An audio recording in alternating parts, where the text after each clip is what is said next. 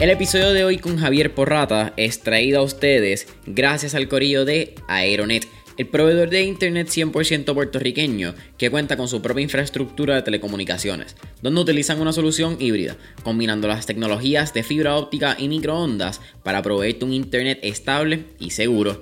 En estos tiempos familia, donde el trabajo remoto y el work from home se han convertido en la nueva normalidad, tener un internet rápido no es suficiente.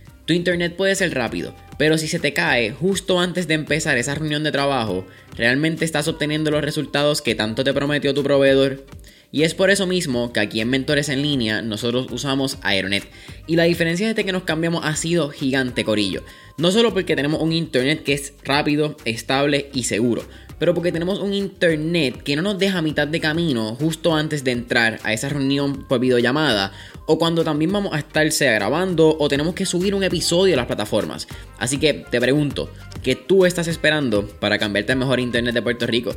Para más información sobre sus servicios y productos, puedes entrar ya a aeronetpr.com para que veas la variedad de soluciones que proveen tanto para tu empresa, pequeño o mediano negocio o tu hogar. No olvides aeronetpr.com. Tú vas a pensar que, va a tener unos números, unos números buenos y al principio tú tienes que, sabes, tú tienes que ir educando al consumidor, sobre eso toma un tiempo y tú tienes que, ojalá las personas que escuchen esto que quieren tener un, este, un negocio, pues nada, sepan que esto es, yo soy una, un ejemplo vivente, o sea, yo soy un ejemplo real de que me pasó. Tuve cero órdenes el primer día pero poco a poco enfocado en ejecutar, en, ver cómo podemos ir creciendo la empresa, poco a poco esos números van creciendo y van creciendo y van creciendo. Quizás no al paso que tú lo quieras, pero van creciendo y eso es lo importante.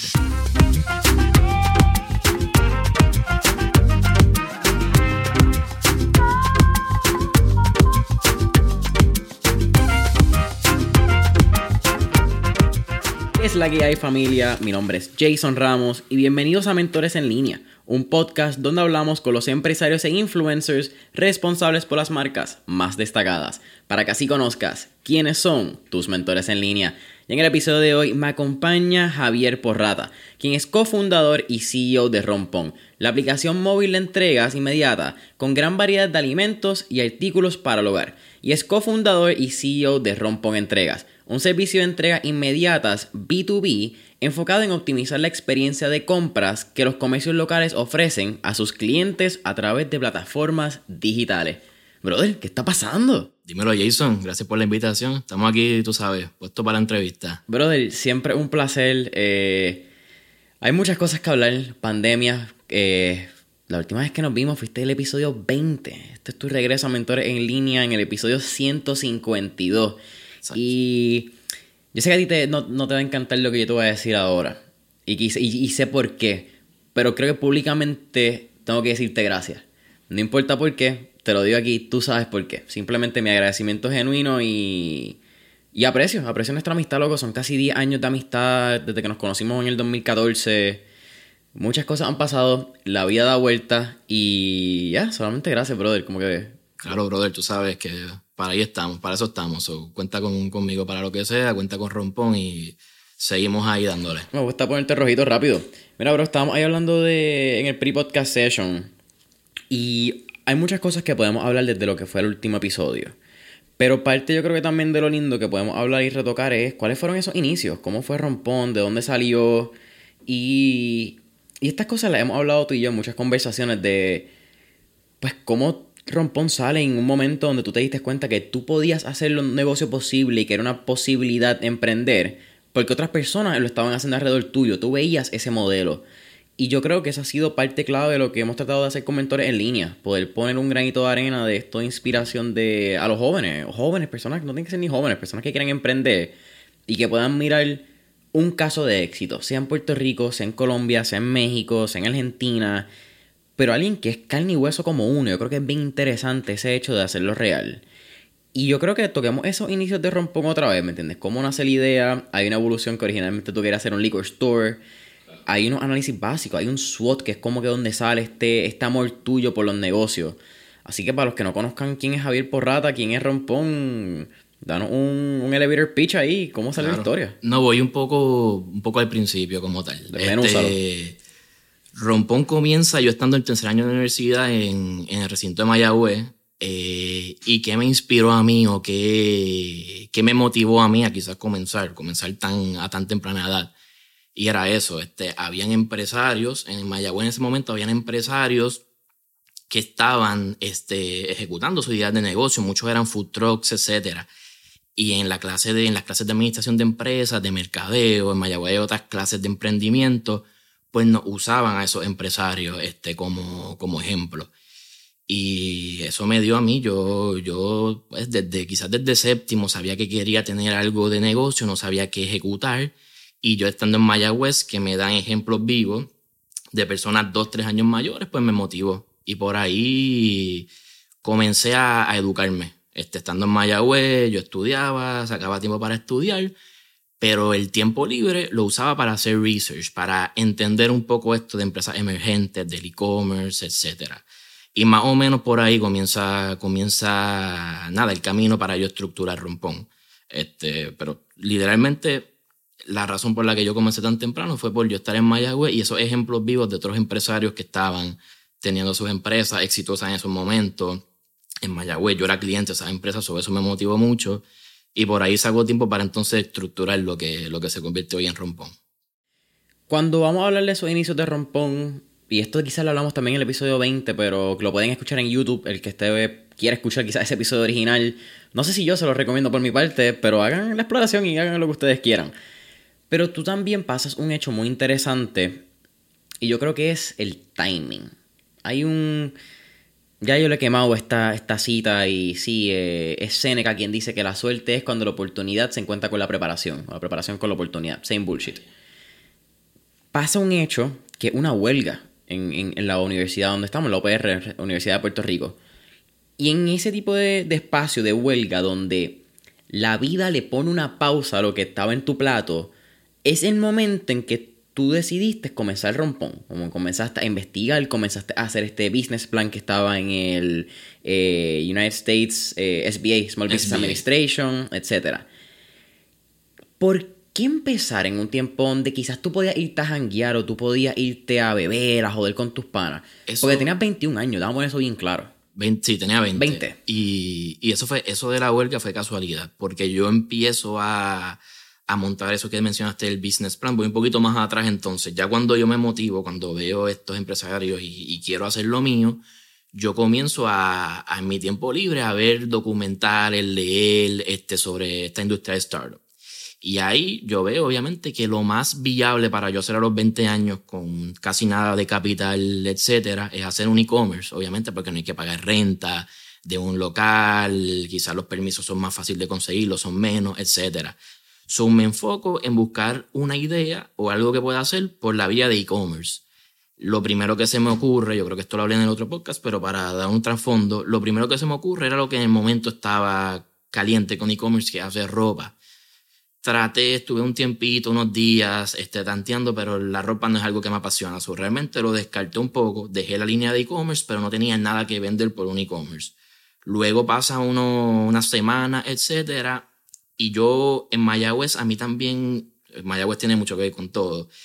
Tú ves en todos lados, en todas las calles, pues rótulos, branding de medalla, de Don Q, y, y ver esas, esas marcas tan grandes locales, pues yo me encantaba, yo entraba a su Facebook, me acuerdo, y veía todos los posts y me encantaba ver ese branding bien, bien fuerte.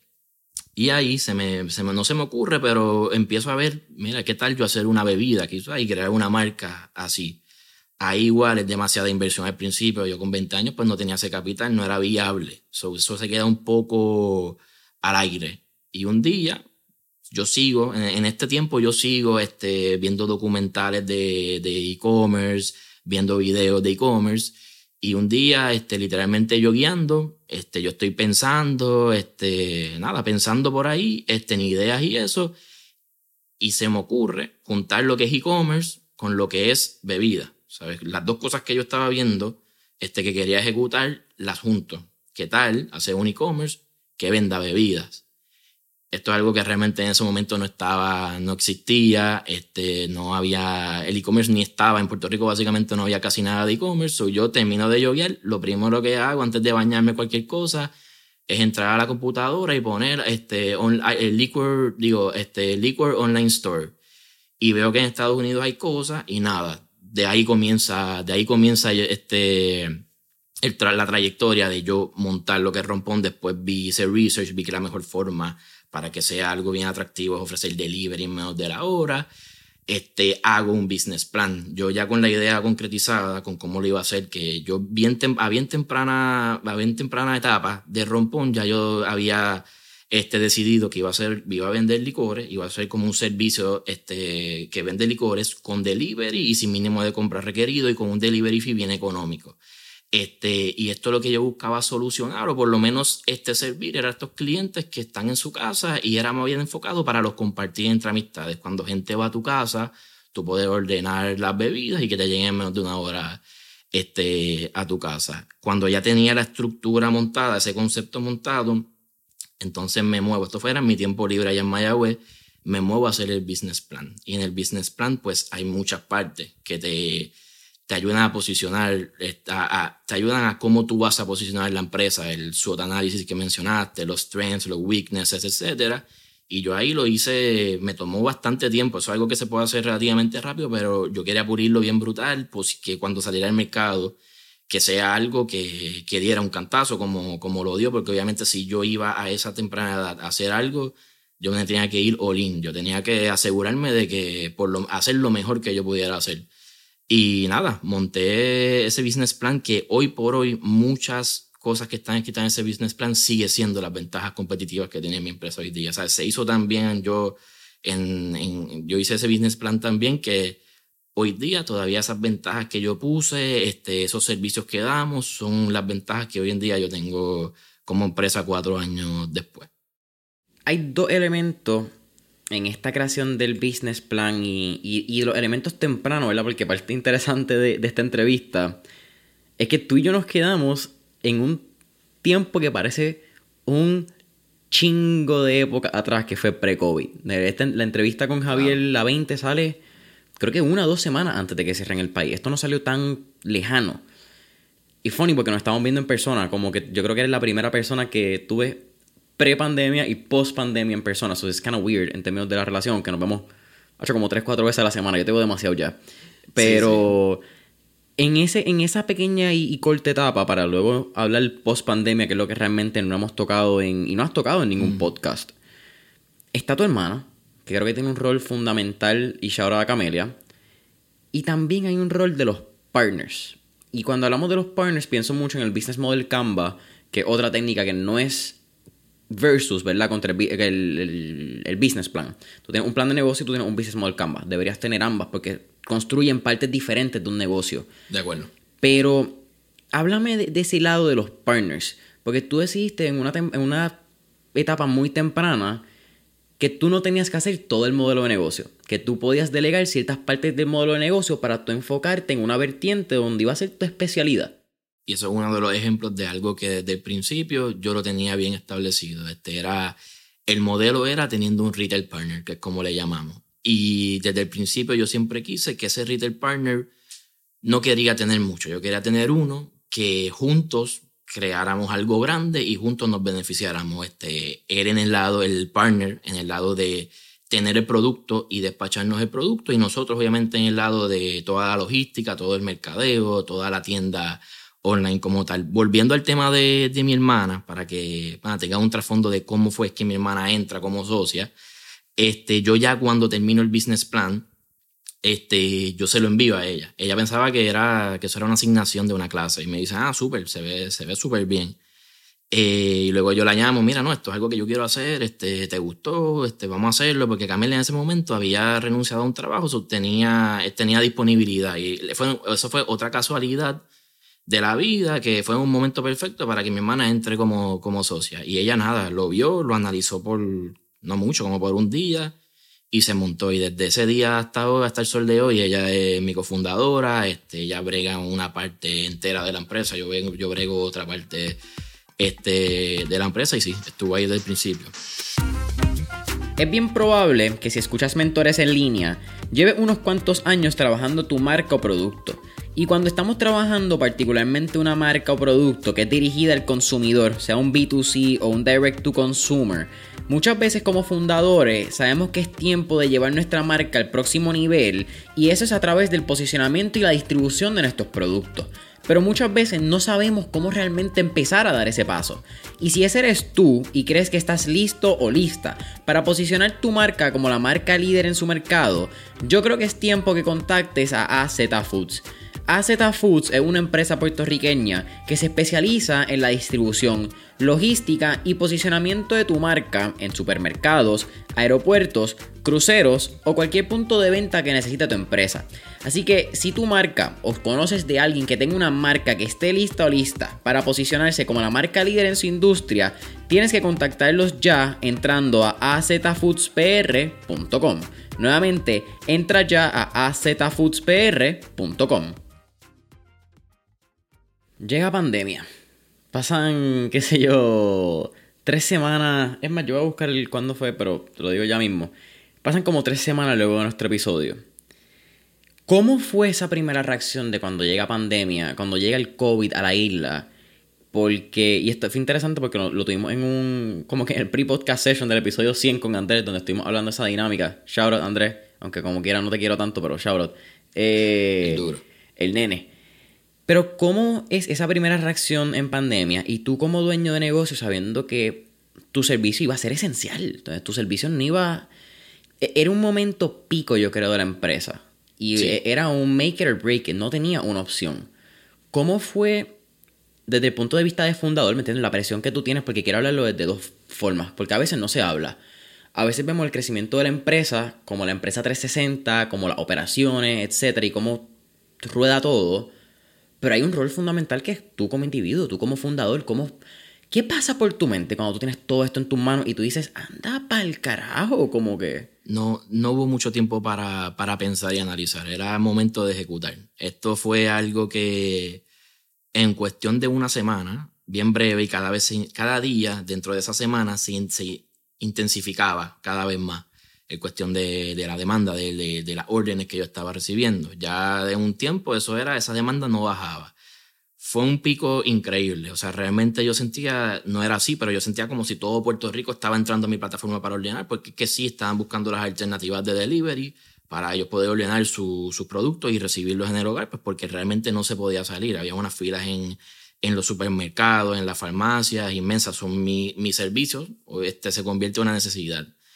Nosotros, como te dije, no hubo mucho tiempo para, para, analizar ni pensar, era momento de ejecutar. Nosotros teníamos un equipo como de seis operadores, lo, lo duplicamos, en cuestión de, de, dos días lo duplicamos, para obviamente tener ese equipo de operación este, para poder servirle a la demanda, poder servir la mayor cantidad de personas que pudiéramos, porque Rompón no dejó de operar ni un día. Desde que comenzó la pandemia, todos los días abiertos, todos los días este, dándole servicio a los clientes.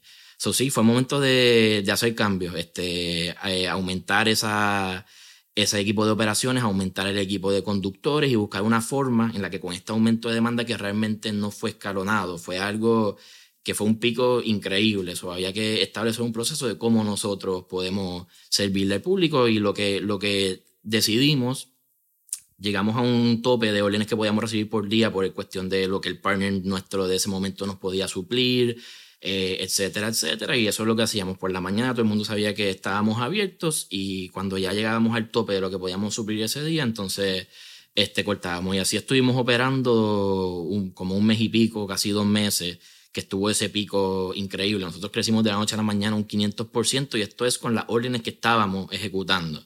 Las órdenes que estábamos Exacto. Eso es con las órdenes que estábamos ejecutando. ¡Wow! Ok, y qué cool que tú mencionas eso, porque yo te lo iba a traer a la mesa y te iba a preguntar si estaba, estaba correcto y si estaba incorrecto que me corrigiera. Pero hubo un, momento donde Rompon tiene que cerrar y realmente tiene que hacer como una preventa. Tiene que decir, mira, vamos a abrir como si fuese un drop de, de Keith o de Vape o de cualquiera de estas marcas. Algo así. Abrimos a las 8 y si a las 8 y 5 se hicieron las 500 mil, 10 mil órdenes que se podían, cerramos. Pero al otro día abríamos temprano. Otra vez, exacto. E, e, era con todos los días se, abría y se cerraba este, periodo, esta ventana de poder hacer una orden. Pero también, y aquí tú me corriges, mucha gente se empezó a quejar de eso. Porque la gente no entendía lo que estaba pasando.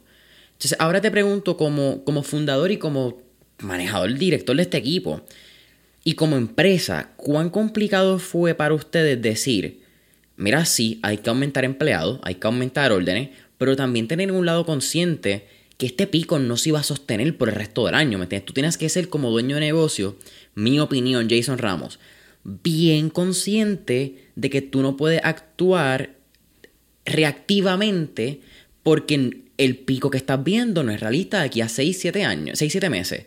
Y a un año menos todavía. Creo que lo estamos viendo con, con tendencia y los earnings en el mercado, ¿verdad? Ni el público. Fuimos, sí. ¿Cómo fue eso?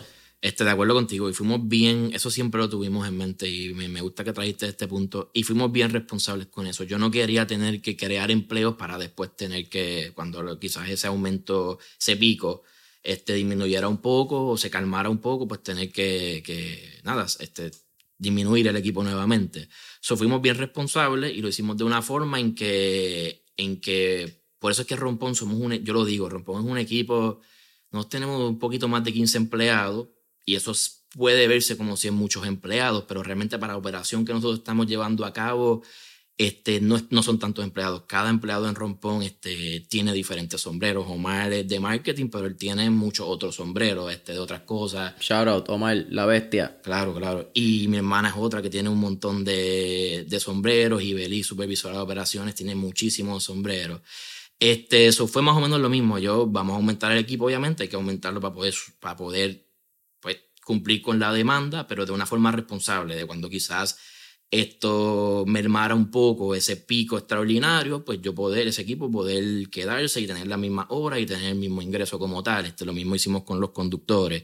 Este, y no funcionó, no funcionó, no tuvimos que salirle nadie, porque como sea, se mermó un poco ese pico. Pudimos, la diferencia era quizás las mismas órdenes, pero eran más, más llevaderas y no teníamos que cortar en la mañana, pero era el mismo volumen que estábamos moviendo y, esa fue la decisión que tomamos y, entiendo yo que fue una, una, una, buena decisión que para, para el largo plazo de Rompón como tal, que nosotros siempre, todas las decisiones que tomamos son pensando a largo plazo, pensando en el futuro.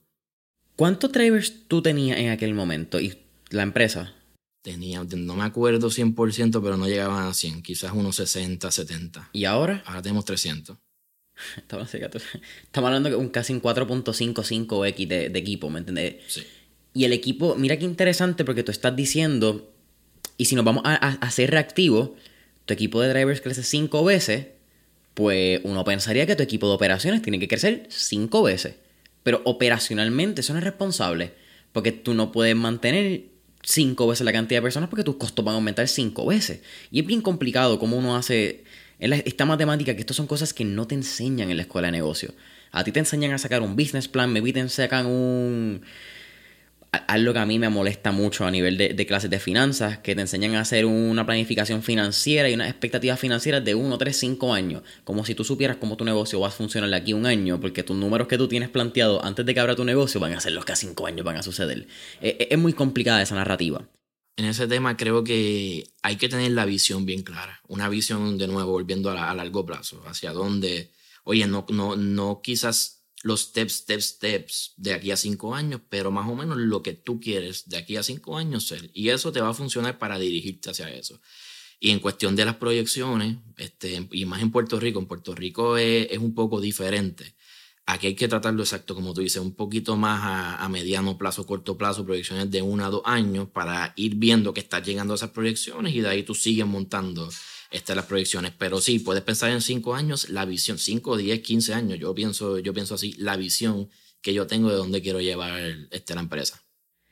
Yo te conozco un plano personal, ver, yo, yo conozco muchas cosas y esto estamos hablando antes de hacer el episodio porque nuestras conversaciones pueden ser extremadamente largas si no las tratamos de, de alinear y las tratamos de cómo organizar.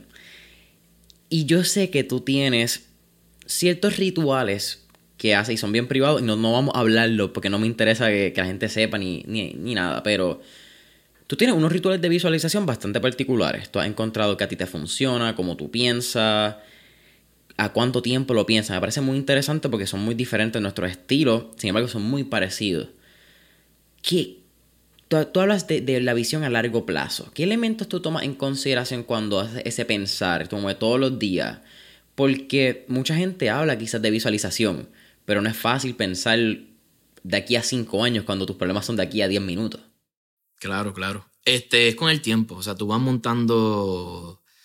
Tú con, con lo que vas pasando con la empresa, cada vez se te hace más fácil. Y obviamente lo que tú estás ejecutando hoy en día tiene que dirigir hacia la visión que tú tienes. Este, so yo tengo como norte la visión a largo plazo que tengo y en base a eso tomo las decisiones de lo que voy a empezar a ejecutar ahora. Un ejemplo ahí este, entra lo que es Rompón, que Rompón va a seguir evolucionando. Eso es algo que nosotros tenemos bien consciente. Y otra cosa que quiero mencionar, o sea, Rompón, nuestra cultura, yo entrego todo lo que a mí me entra, todas las órdenes que me entran por Rompón, yo las tengo que entregar en menos de una hora. Sobre la cultura de mi empresa, de cierta forma, todos los ámbitos, todos los, todos los departamentos tienen que ir fast-paced, porque mi empresa es fast-paced. Y asimismo, mi empresa, mi plataforma Rompón, tiene que ir este, evolucionando y evolucionando.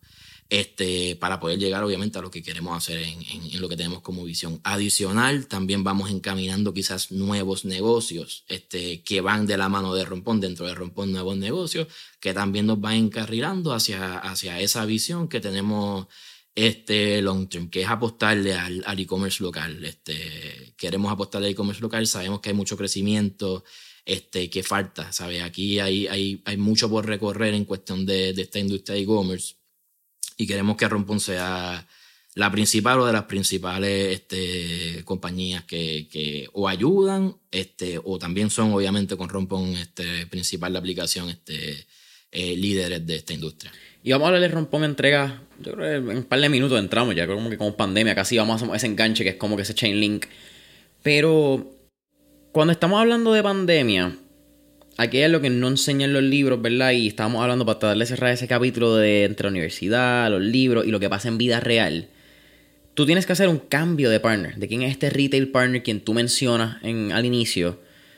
Y pasa más que nada por una necesidad, pero no hay en ningún momento un libro que te diga, Sí, así como tú sales de un partner viejo que te ayuda en un momento y vas a ir al próximo y vas a mantener una relación cordial con el otro y todo lo que no suceda, tranquilo que va a estar bien. ¿Cómo pasa esta dinámica, este cambio a nivel de operaciones? ¿Y qué aprendiste? ¿Cuál fue la lección más grande de tener que bregar con un adiós y un hola? ¿Me entiendes? Cerrar una puerta para que se te abran siete más.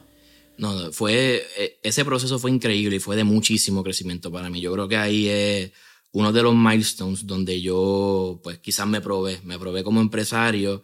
Este, sí, fue una transición, este, una transición que yo quizás no estaba ni seguro si, si, si, si, si se podía hacer, porque recuerda que yo entrego en menos de una hora, este, y tú comenzar a despachar muchos más productos en una tienda mucho más grande, mucho más difícil de, de, buscar esos productos y, y cumplir con la hora o menos, es un reto. Pero fue lo mejor, fue, fue lo mejor que pudo haber pasado y, y, fue una transición, fue una transición bastante llevadera. Lo hicimos de la mejor forma, tomó un mes en lo que fuimos transicionando, el usuario ni cuenta se dio como tal, sí se comenzó a dar cuenta obviamente cuando ya nosotros de cinco categorías, porque nosotros hacemos una transición de un convenience store, hacemos una transición y aquí evoluciona Rompón. Rompón tuvo tres evoluciones, ha tenido hasta ahora tres evoluciones y por ahí vienen unas cuantas de ser un liquor store online a ser un convenience store online con productos de primera necesidad, leche, pan, etc. Y en esto que estamos hablando, que eso, esto fue como para mayo del 2020, en plena pandemia, evolucionamos a supermercados Plaza Loiza, que son nuestros partners actuales, y pues con eso, con eso mismo, con ese cambio de partners, nosotros evolucionamos ya a ser básicamente un supermercado completo con 5.000 productos que actualmente tenemos y seguimos añadiendo este, todos los días. Este, el cliente esa transición no, recuerda, yo, yo seguía cargando todas esas órdenes, poco a poco fuimos moviendo las órdenes a Plaza Loíza, ellos entendiendo cómo trabajamos y, y, fue muy, muy bueno. Ese equipo es, es, tremendo, cree mucho en la visión, apuesta mucho en mí y en Rompón y, y, y nos, dejan, nos dejan ser este, todo lo que le presentamos.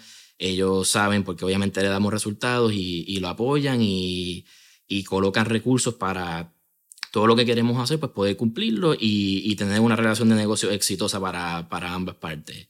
Y como dije, el, cliente de la, no, de la nada, básicamente, no de la nada, sino que fue poco a poco, comenzó a ver de cinco categorías este, que teníamos antes a ver once categorías, este, mucho más pulidas cada una. Y poco a poco, durante ese primer año de, de, luego de la transición, este, comienzan a haber otros productos que antes no cargábamos ni cercanos y que quizás la gente no sabía que íbamos a tener, que son frutas y vegetales, carnes, mariscos, nosotros entregamos rabo de langosta. So, esa tercera evolución fue la evolución más grande que tuvo Rompón y es lo que nos tiene ahora con una visión mucho más grande. Este, el consumidor ha entendido lo que somos hoy día. Este, el, consumidor nos usa para lo que le hace falta en la casa, para la cena, para, para lo que sea, básicamente. Y, es bien gratificante yo, poner, yo poder tener, este, gracias al partnership que tengo con Plaza Loiza, tener un, un inventario tan curado. O sea, es un inventario este, brutal. Y, y lo más lo mejor de todo es que le ponemos a la disposición a todos nuestros usuarios, a todo el consumidor boricua, tener toda esta cantidad de productos entregados en menos de la hora, sin mínimo requerido. O sea, se lo ponemos lo más accesible este posible. Y eso es súper gratificante para mí. Y, y ahora sí estamos resolviendo una necesidad. Quizás al principio era, quizás no era una necesidad, pero ahora ya sí estamos entregando alimentos, estamos entregando los productos, los ingredientes con lo que el consumidor boricua cocina. O ya ahora sí estamos, este, nada, supliendo una necesidad bien, bien importante. Eh, promoción no pagada, pero mi abuelo, que en paz descanse, le encantaban los rabos de langosta de Plaza Loiza. Así que mejores rabos de langosta, en mi opinión, eso. El rey de marisco. Eh, eh, tienes que saber prepararlo. Esos otros 20 pesos que no es culpa mía si lo hacen mal. Pero el rabito, ah, Plaza Loiza le mete cabrón. Mira, hay un elemento muy interesante que entonces ahora sí entra Rompón Entrega que pasa durante la pandemia. Y yo creo que yo nunca te he hecho esta pregunta, Javi, fíjate, en términos de cómo está hablando en esta relación. Pero, ¿qué sucede para que tú te des cuenta la necesidad que, y, la necesidad que tú podías resolver con Rompón Entrega?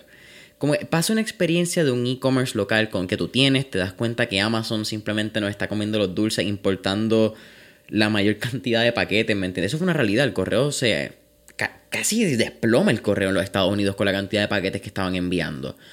Y entonces, una vez tú te das cuenta de lo que es de la posibilidad de negocio que tiene Rompon Entregas, ¿cómo pasa de una idea a una realidad? Eso también una casualidad de la vida, ya yo Rompon, lo que, lo que es hoy en día Rompon Entregas, que es un servicio básicamente de entrega same day para comercio, tanto comercios físicos como e-commerce. Lo hicimos primero enfocado en para negocios e-commerce y lo hemos ido expandiendo, expandiendo un poco y ahora mismo es para cualquier negocio que tenga que mover productos de un sitio a otro sitio. Puede ser de, de B2B, de, le damos un ejemplo a, Z, le damos servicio que le entregamos a los supermercados como si fuéramos este, estas compañías de, de camiones o obviamente a un Cuela, que es un e-commerce, que nosotros le entregamos obviamente los paquetes a, a, su cliente, cliente final. Y esto precisamente viene con, con Cuela, Gustavo de Cuela. Shout la bestia. Sí, y a Enio también. Yo a buscar el episodio, no me acuerdo, pero episodio. Vamos a ver. Episodio 100. Vamos a ver, coño, Jason, no falle. Enio Suaznavar. El episodio 119 de Mentores en línea con Enio Suaznavar de Cuela Coffee. Anyhow, shout out al corillo, perdón. Tranquilo. Este, no, durísimo. Y nada, Gustavo a mí me escribe, me dice, mira, este, ¿qué tal? Este, usar a Rompón como un servicio de entrega más rápido, etcétera. Y yo le digo, sí, ya yo tenía eso pensado, vamos a reunirnos. Y nada, tuvimos la primera reunión con, nuestros con nuestros programadores y ellos, y fue a conceptualizar y a ejecutar. Ahí nosotros no teníamos creado ninguna programación, usando a Cuela como, es, como, como base, como, como el primer cliente básicamente, este, es que nosotros creamos el API de Rompón Entregas, que es la conexión, que nosotros conectamos a estos e-commerce en la, en la parte de shipping method. Y nada, una vez el cliente escoge esa opción este de ropo entregas en los e-commerce, a nosotros nos llega esa orden directamente y nosotros manejamos pues esa entrega que obviamente lo más importante de esto es que es same day. So, realmente aquí viene con algo, yo viendo que tengo recursos, que tengo 300 conductores, como yo puedo maximizarlo. Primero fue así. Este, después, yo cuando lanzamos esto al mercado, ya cogemos, ya tenemos unos 7, 8 clientes y, y vienen unos más en camino. Yo me voy dando cuenta que obviamente lo que nosotros ofrecemos, aparte de que yo es poner a, mi disposición mi equipo de, de, de operaciones y de, y de, conductores, yo le ofrezco a estos e-commerce una ventaja competitiva ante gigantes como Amazon. En Puerto Rico Amazon se está llevando el un grosso inmenso de lo que el, el consumidor local este, compra de forma online. So, con esto, nosotros lo que buscamos es que estos e-commerce locales puedan hacerle un acercamiento más directo a su cliente y una de esas cosas es ofrecerle una entrega el mismo día. Tú ordenas, un ejemplo, son las 1 y 43 ahora, tú ordenas hoy por Cuela o por cualquier otro website participante y esto te va a llegar hoy mismo en la tarde. Mañana al otro día, te puedes por la mañana colar el café este, totalmente artesanal de, de las montañas más, más extraordinarias de Puerto Rico. Este, que eso es, eso es básicamente el propósito de, de lo que estamos haciendo con Rompo Entrega y dándonos cuenta de que podemos, con este servicio, podemos ayudar a los e-commerce locales, pues estamos enfocados en ver qué otro tipo de cosas nosotros podemos, podemos lanzar para, para seguir pues, ayudando a estos e-commerce, este, dándole un support a estos e-commerce para que pues, puedan diferenciarse y, ver si, si, si podemos cogerle poco a poco canto a Amazon con, esta, con estos factores diferenciadores, que son bien importantes. Este, esta industria de e-commerce es de las industrias más competidas. Este, así que hay, que hay que estar bien enfocado en todo momento, traerle cosas nuevas a sus clientes para hacer la experiencia cada vez mejor y buscar retención. Mientras mejor es la experiencia del cliente, más se contigo. O tienes un cliente que, que retienes, más tienes nuevos clientes que con estas ventajas competitivas vas a ir este, atrayendo poco a poco. Y así pues obviamente viene el crecimiento. Mira, te de entrar en, el mismo tema que, que, yo quería entrar y es que tú eres un duro en marketing. Eso, eso, no, no, hay duda y, hay que dejarlo bien claro, aunque tú no lo dices. Eh, tú sigues el día, pero tú, tú entiendes muy bien lo que es la adquisición de clientes, la retención de clientes, la importancia del que mantengas a tus clientes en la plataforma, ¿me entiendes? E, esa, ese tiempo que pasan es bien importante porque hoy en día tenemos un short attention spam de que tu aplicación y mi podcast y el YouTube del pana no compite con el próximo youtuber, ni con el próximo podcast, ni con la próxima aplicación. Casi todo ahora, mismo, y esto es bien fuerte porque esto es como Netflix lo dice, todos competimos contra el sueño. Todos estamos compitiendo el short attention spam y mantenernos pendientes porque todos estamos compitiendo por el mismo segundo de la persona. El juego de la atención es muy importante en estos tiempos. Y la experiencia que los negocios locales, los e-commerce, eh, particularmente yo creo que e-commerce, porque tiendas en línea, como queramos llamarlo, porque direct to consumer, otra manera que lo podemos mirar, yo creo que cada país le ha puesto como que esta denominación diferente. Es bien importante, porque una experiencia, como estábamos hablando ahorita, puede make or break tu, tu compra. Tú entras al website, puedes tener el mejor marketing, el mejor branding. Entraste al website, fue una mierda pedir un producto tenías siete etapas que tenías que llegar para el shipping, Ya está un poquito más. Si tienes ciertas plataformas como Shopify, pues estandariza eso y, y un poco más cuando vas a customizarlo. Pero tu experiencia tiene que ser bien consumer oriented. Tú tienes que crear experiencias basadas, por valga la redundancia, en la experiencia que vaya a pasar tu cliente. Tú te debes al, al, consumidor. Tú realmente el, producto que tú tienes en la calle, el website, la aplicación, tiene que ser pensando en tu cliente. Eh, tiene que ser poniéndosela lo más fácil posible a tu cliente. Como tú dices ahora, cada vez salen más e-commerce, cada vez salen más servicios, etc. So, uno tiene que estar este, en todo momento pensando en el cliente y ejecutando para hacerle cada vez más fácil a ese cliente ordenar tu producto o tu servicio. Este, lo otro que dice es cada vez se hace más difícil, cada vez hay más contenido en todas las redes, hay más redes, ahora está TikTok. So, cada vez es más difícil tú por redes llegarle a una gran cantidad de usuarios. Gracias a Dios ahora está los Reels, TikTok, que es una herramienta para llegar a muchas personas. Pero realmente yo no uso esas herramientas, no sé si convierten, según lo que he escuchado, quizás no convierten mucho en venta. Pero nada, eh, lo más importante es este, ponerle en la, en la cara, por eso es que yo, yo, esto también viene de nuevo con el tema ropa de entrega, pero cuando tú tienes un, un e-commerce, tú tienes que ponerle bien explícitamente, vía anuncios, vía influencer marketing, etcétera, bien explícitamente lo que tú ofreces y las ventajas del producto que tú ofreces. Este, yo con Rompón lo hago en todo momento. En cada anuncio lleva la comunicación de mis ventajas. Por eso con Rompón entrega yo quiero que las personas que entren a usar este servicio lo usen a su favor y quizás en los pueblos donde, donde yo les doy el servicio ellos puedan segmentar esos anuncios e incluir un catch en todo momento. No tiene que un catch que, que diga ordena hoy, recibe hoy. Eso es bien importante tú ponerle a tu cliente en la cara con un anuncio bien sencillo, porque el attention span, como tú dices, es bien breve, bien facilito lo que tú ofreces y que él sepa con ese anuncio lo que tú ofreces y si le interesó que entre, si no, le va, lo va retargeting, retargeting hasta que le vas llegando y lo convence. Aquí, aquí en, en esto del e-commerce este, hay que ser consistente. Esto de, no es que vas a tirar un anuncio, eso yo lo pensaba cuando lancé, yo pensaba que con un anuncio ya olvídate, todo el mundo se iba a enterar, todo el mundo iba a ordenar. No, esto es consistencia, consistencia y consistencia.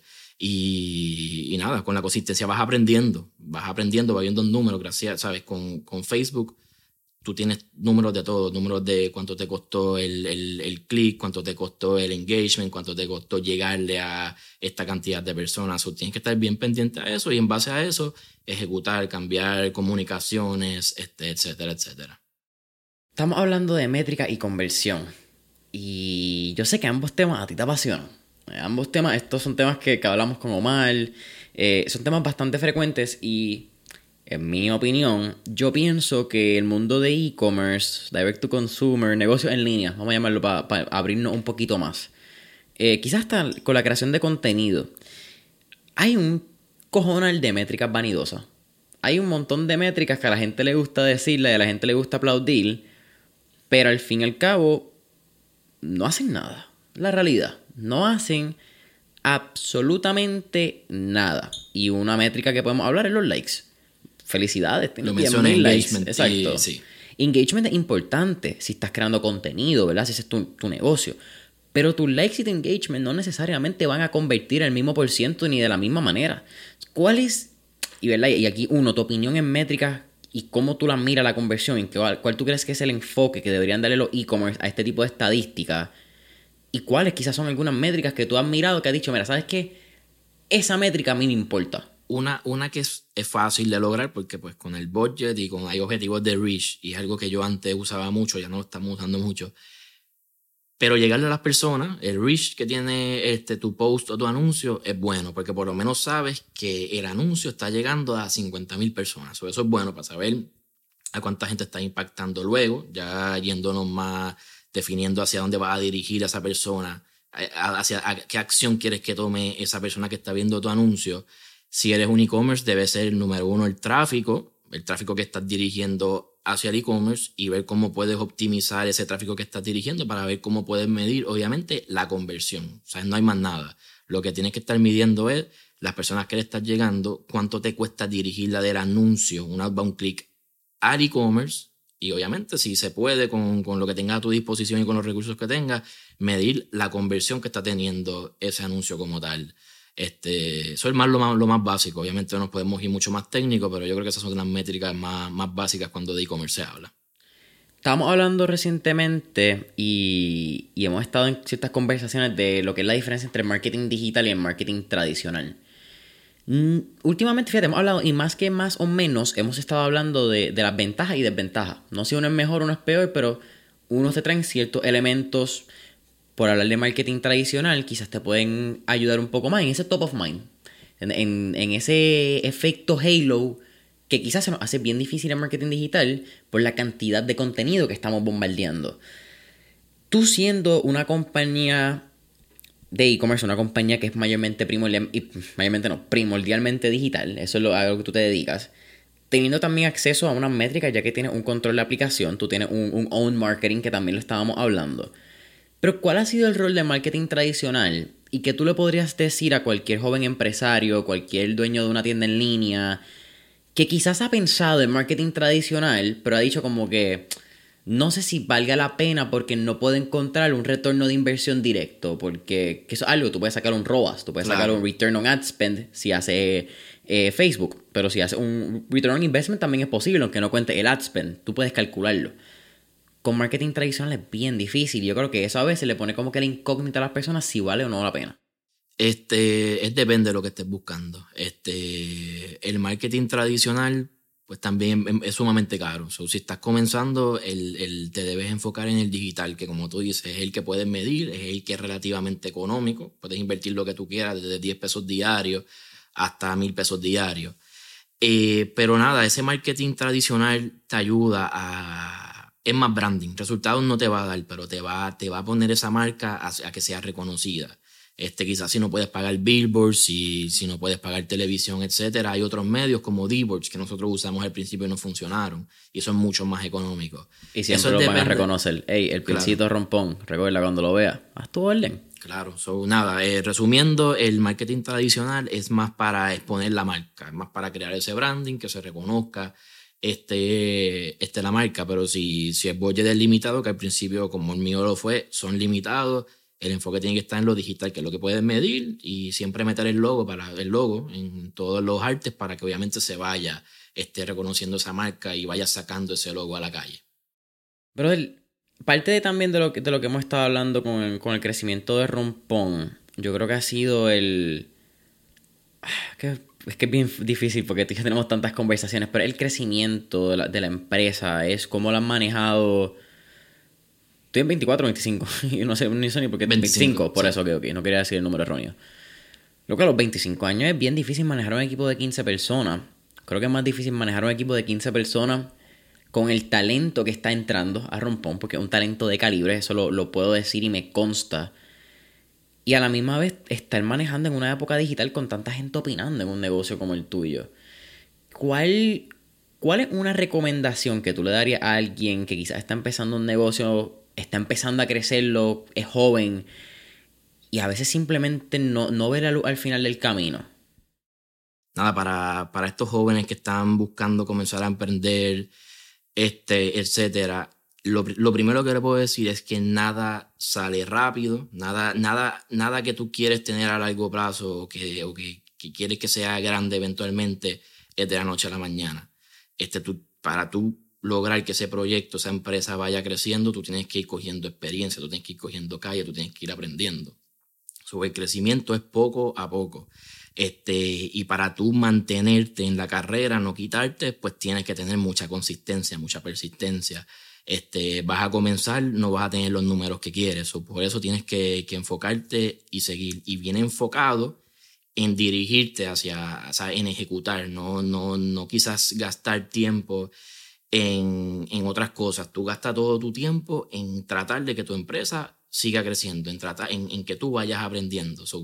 el tiempo dirigido a crecer la empresa, a enfocarte en la empresa, a aprender y, y lo más importante, como dije, es la persistencia, es no quitarte, porque esto es, esto es largo. Yo llevo cuatro años y todavía falta mucho camino por recorrer.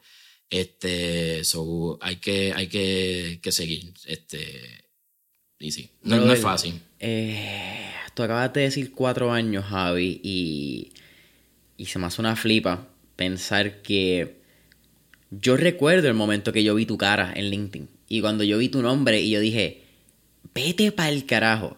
Javier el dueño de Rompón. Yo, yo, recuerdo esa primera reacción y pensar que. que fue hace cuatro años. Uno extremadamente orgulloso de lo que has hecho. Como que. No es fácil. Y, te conozco en un plano personal, ya lo he mencionado varias veces, y, sé lo mucho que te jode. Soy. Me, consta, soy testigo de cuando sales, cuando entras de la oficina, y he visto lo que hace. Y, y a tus 25 años, Javi, me parece interesante el comentario que haces de prolongar la satisfacción instantánea, prolongar la visión a corto plazo. ¿Cómo o qué tú le recomiendas? Porque mencionaste que no va a ver los números. Y yo creo que cuando uno en, por alguna fucking razón, cuando uno empieza un negocio, uno piensa que va a ser millonario bien rápido. Sí. Eh, me pasó a mí. a, todo el mundo. Y yo, y yo cogí ese cantazo el primer día que abrí. Que como una nota, fue un día que tuve cero órdenes. Y yo ahí sentado en la computadora esperando que, porque ya las redes, yo, yo lo hice con anticipación el lanzamiento y las redes estaban cogiendo auge. Obviamente ya el segundo día, gracias a Dios, entraron unas cuantas órdenes y por ahí fue la cosa, pero no estaba cercano el número que yo quería. So, por eso digo, esto es, vas a coger ese cantazo porque todo el mundo, todo el mundo con cada proyecto nuevo, lo que sea, ya tengas experiencia como empresario o no, tú vas a pensar que, que va a tener unos números, unos números buenos. Y al principio tú tienes que, sabes, tú tienes que ir educando al consumidor, sobre eso toma un tiempo. Y tú tienes que, ojalá las personas que escuchen esto que quieren tener un este, un negocio, pues nada, sepan que esto es, yo soy una, una, un ejemplo vivente, o sea, yo soy un ejemplo real de que me pasó. Tuve cero órdenes el primer día, pero poco a poco, enfocado en ejecutar, en, en, ver cómo podemos ir creciendo la empresa, poco a poco esos números van creciendo y van creciendo y van creciendo. Quizás no al paso que tú lo quieras, pero van creciendo. Y eso es lo importante. ¿Cómo tú manejas la sanidad mental siendo un joven y viendo eso? Porque estás en una etapa muy diferente a muchos de tus peers, por llamarlo de esa manera. Eh, a los 20, tú empezaste a los 21 años, que es una flipa. Pero a los 25, 23, de momento tú estás jodido, trabajando 14 horas. Esto fue hace dos años, ya lo sí, hace 14, casi 16, 18 horas con pandemia. Y quizás tus panas trabajan con 9 a 5 en una firma y le pagan tres veces mejor de lo que tú estás ganando a corto plazo. Pero a largo plazo no es la misma visión y no es la misma, el mismo pellejo que se está creando. No, yo no, yo no me comparo porque yo no cambio, yo, yo estoy haciendo lo que, lo que siempre, lo que soñé desde, como desde séptimo, que ya yo sabía que quería tener una empresa, no sabía qué empresa iba a tener, pero sabía que lo mío no era un 9 to 5 job, si no es 9 to 5 job, pues tiene que ser una empresa. Tiene Juan es este, Pedro. Sí, ¿no? y, y como yo sé que estos sacrificios hay que hacerlo, me tocó, tengo que hacerlo, yo soy el líder de la empresa, yo soy el que tengo que tomar, número uno, tomar dirigir el rumbo de la empresa, este, crear nuevas, nuevas formas de hacer negocios de la empresa, eh, estrategias de crecimiento de la empresa, pues consume mucho tiempo, pero me, lo disfruto, es lo que me apasiona. So, no me comparo con, con, mis amigos ni nada. Este, al revés, yo los motivo a que yo tengo panas que quieren ser empresarios o que yo sé que quizás no me lo dicen, pero yo sé que este, tú tienes talento para ser empresario. Yo, yo lo que hago son sacarlos para que, para que comience sus negocios. A mí me encanta esto. Yo creo que es la es, una forma, es, es, algo bien gratificante, es bien sacrificado, pero es mucho más gratificante y, y, totalmente, vale la pena totalmente. Y lo que estoy haciendo no lo cambio por nada, por nada. Si tuvieras la oportunidad de darle una recomendación, no a alguien menor, quizás alguien que tiene nuestra edad, mayor, que te está mirando, está escuchando este episodio, está diciendo, diablo, qué, qué, historia cabrona de Javier, ¿me entiendes? Como que de momento no tenía órdenes, a los 20 años de momento vio esta oportunidad en la universidad, se dropió, no hablamos eso, en el primer episodio también lo hablamos, historia muy demente para entender lo que sucede. Pero dentro de tu experiencia, ¿qué tú le dirías a una persona que no está en una posición donde quiere estar ahora mismo en la vida? Tiene, quizás quiere emprender, pero tiene miedo eh, del qué será, del qué puede pasar. Y esto es verla bien por encima porque quizás pueden haber muchos mano, cosas en la vida individuales que pueden pasar, pero en general, ¿qué tú le recomendarías a alguien que siempre ha soñado con ser empresario, pero nunca ha decidido dar el paso para ser empresario? Si él lo que quiere, si él, si él se perfila como empresario en algún momento, que tengo amistades que me lo han dicho, lo que tienen que hacer es cambiar ahora, o sea, oye, quizás no, no quit el job que tiene porque necesitas un ingreso, ya, ya a los 25 años tú, tú vas creando tu vida pero comenzar a ejecutar lo que tú quieres desde ahora. No pierdas más tiempo. ¿Para qué, ¿Para qué perder más tiempo? ¿Para qué dejar que el tiempo pase? No, vamos, coge cantazos ahora que eres joven. Y no importa que no seas joven, coge cantazos ahora porque si no lo coges ahora, lo vas a coger después. lo que yo le sugiero es que ya se vaya moviendo, ya vaya haciendo las movidas para comenzar a, dirigirse hacia lo que quiere, sin dejar obviamente ese trabajo que tiene, pues porque necesita una forma de ingreso en lo que. Dentro de los fracasos tempranos que estamos mencionando, ¿Cuál tú crees que es la enseñanza más grande que has aprendido de un fracaso? Yo no veo los fracasos como fracasos. Yo no, yo te digo que a mí, si me preguntas de un fracaso, la, mentalidad no es así. Y eso es en todo rompón. Nosotros hay veces que nos equivocamos y, y nos dijimos, ah, este, esto, esto fue un fracaso, ¿no? Este, aprendemos de eso. ¿Y qué hacemos? Aprendemos de eso y convertimos ese fracaso en quizás un éxito más poco después. Este, y esa mentalidad me ha ayudado mucho a no, a no, no, tú sabes, no decepcionarme, no, no, sabes, me ha mantenido bien positivo, porque, oye, me pasó esto, perfecto, esto es una enseñanza, vamos a aprender de esto, y todos los fracasos, entre comillas, que yo he tenido, los he convertido en, luego en un éxito. Eso es una mentalidad. Gracias, Gracias a Dios. Sí, eso es una mentalidad y tiene que ser una mentalidad. Porque cuando uno tiene la mentalidad de fracasar, yo creo que uno atrae los fracasos. Y quizás no vemos las enseñanzas y estas lecciones de vida como enseñanzas, las vemos como derrotas, las vemos como fracasos. Y hay una historia, hay una historia, una cita cliché que es la de creo que Rocky Balboa, bueno, Balboa, la película, la quinta o sexta película que él hace la última, que durísima, durísima. It's not how hard you get hit, it's how, it's how hard you can get hit and keep moving forward. Eh, no es cuántas veces te caigas, cuántas veces te levantes, por hacerlo más cliché todavía. Y, creo que eso es muy interesante. Así mismo es, así mismo es. Y, en esto de. En la vida, en la vida regular, o sea, uno coge, uno coge cantazos, pero cuando eres empresario estás mucho más expuesto. Los vas a coger sí o sí. Es, es tener esa mentalidad de que este cantazo está pasando para tú crecer como persona, crecer como empresario. Y esa es mi mentalidad. O cuando pasa algo, yo antes, al principio, me afectaba mucho personalmente, me, decepcionaba mucho, me ponía triste. Ahora yo cojo un cantazo y yo, esto es por algo, esto está pasando por algo, esto es una enseñanza y sigo por ahí como si nada. Tú me puedes ver un día que yo cogí un cantazo y yo estoy ya como si nada. Esto me lo ha enseñado mucho personas más maduras que yo. Mi papá, un ejemplo, él, dentro de lo que él se dedica, eh, yo lo considero el, el, mejor en lo que hace. eso cuando tú eres el mejor, pues, pues gente va a querer ir en contra tuya. Y me pasa lo mismo a mí. Este, y, y, yo antes iba con esas quejas, mira, me pasó esto, me pasó esto. Y él reaccionaba, mira, ¿qué tú haces dedicándole tiempo a eso? Tú olvídate eso, sigue por ahí. Me lo decía bien harsh. Y yo como que al principio yo, pero no entiendo. Yo trataba de explicarle, esto no es normal. Sí, tú como de diablo, cabrón, que me siento mal. ¿Cómo tú me dices eso? Sí, pues esto, pero ¿por qué me pasa esto? ¿Por qué me hicieron esto? ¿Por qué? Etcétera. Y él, no, pues no le hagas caso a eso, sigue por ahí, bien harsh, como, como ya dije.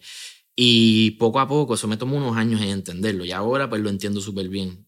Y ahora pasa algo y es pasó por algo y, nada, vamos a seguir por ahí, vamos a seguir el camino y, que no te afecte el día porque hay muchas cosas que atender. Si tú estás, te vas enfogonado por ahí, este, no pierdes tiempo, pierdes tiempo que puedes estar dedicándole a, otras partes del negocio que lo requieren.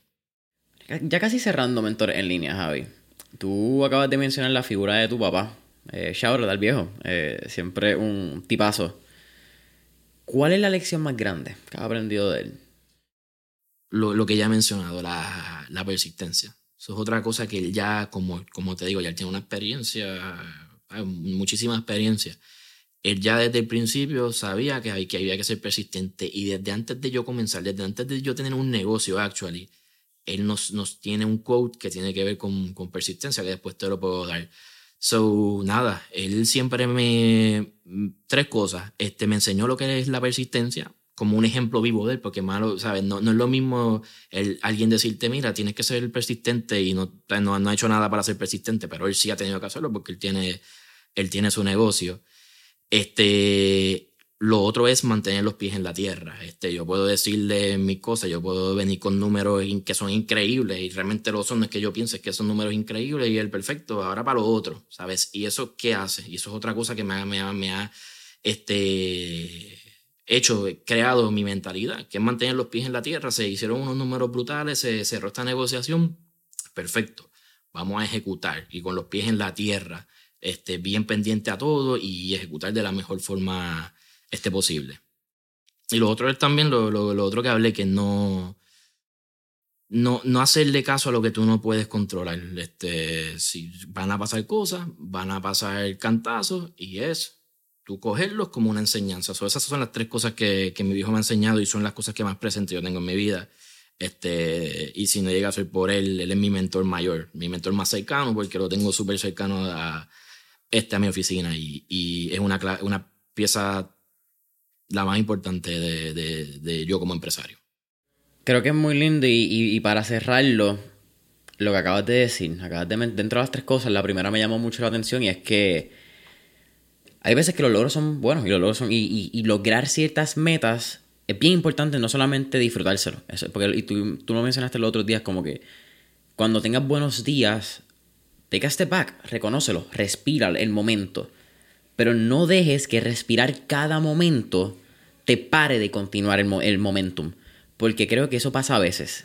Paramos, respiramos demasiado y quizás si hacemos la analogía de un maratón o alguna mierda, tú puedes estar bien, baja el paso un momento, respira, take back your energy. Pero a la que pares, perdiste el momentum. Puedes, puedes estar a 20 millas. Si paras más del tiempo que quieres, confía que las próximas, selva, las próximas 6 millas en un maratón van a ser un cabrón infierno. De acuerdo. Y el momentum, si tienes momentum por X o Y razón, sí hay que celebrarlo, hay que pausar un poco porque si no te vas a abrumar, si no celebras nada de, lo, de los logros que, lo, que, que vas poco a poco este, logrando, valga la redundancia. pero tienes que seguir. Si tienes el momentum, algo que te trajo un momentum, celebra esa noche quizás, al otro día, si no weekend, síguelo por ahí trabajando, síguelo por ahí ejecutando este, y aprovechando ese momentum que te puede traer muchas más cosas al final del día. Los primeros años de la empresa, los primeros tres, cinco años, ya he pasado por cuatro, son bien cruciales y son bien sacrificados. So, hay que saber aprovecharlos. Mientras más ejecutas, mientras más activo estás, pues más rápido se hace el proceso. Que el proceso no es rápido, no pienses que, que, es rápido. Pero más rápido vas logrando lo que quieres, más rápido te vas posicionando donde te quieres posicionar. Y pues más, ¿sabes? Es muy importante, todo el mundo quiere posicionarse, nadie quiere estar tratando y tratando por mucho tiempo. Este, no se quiten si, si es por mucho tiempo, pero, pero trabaja para posicionarte lo más rápido posible en, en, en donde tú quieres estar y poco a poco de ahí va, va subiendo. Caballero, para mí es... No tengo que decir ni que es un honor porque hablo contigo todos los días y, sabes que para mí siempre es un placer poder contar con tu amistad y realmente un, un fucking honor tenerte como amigo. Igual, Cuéntanos. Y, quiero, quiero antes de, de este podcast, hablar de, de, de, lo que estás haciendo con Mentores en Línea, que te lo digo. Es, eres un proyecto que me, me encanta ¿sabes? Intercambiar ideas contigo sobre el proyecto. Este, eres el mejor podcaster que hay ahora mismo de empresarismo y, y, en general como tal. So, sabes que apuesto mucho a ti, voy a ti y, y, siempre me vas a tener aquí para apoyarte, para grabar lo que quieras. O cuenta conmigo siempre. Y sabes que, que te aprecio mucho. Te quiero, cabrón. Son, son un cojón de años ya, de verdad. Eh, Cuéntanos, Rompón disponible eh, App Store, Google Play, entrando romponpr.com y si nos interesa conocer un poco más de Rompón Entrega, soy un e-commerce local, soy una tienda que tiene la necesidad de entregarle en same day a mis clientes. Este, bien sencillo. Yo por LinkedIn, yo estoy soltando bastantes cosas sobre, sobre el servicio. Este, para contactarme directamente puede ser a mi email, javier.romponpr.com y, y pautamos una reunión introductoria. Si quieres conocer más sobre sobre el servicio, este romponentregaspr.com. Ahí está toda, toda la información. También hay un form donde puedes subir la información de tu negocio y nosotros este, nos contactamos con, con el que quiera. Javier Porrata en LinkedIn, eh, Javier at romponpr o entrando a romponentregaspr.com. Familia de Mentores en Línea, saben que nos puedes conseguir en Instagram o Facebook como Mentores en Línea.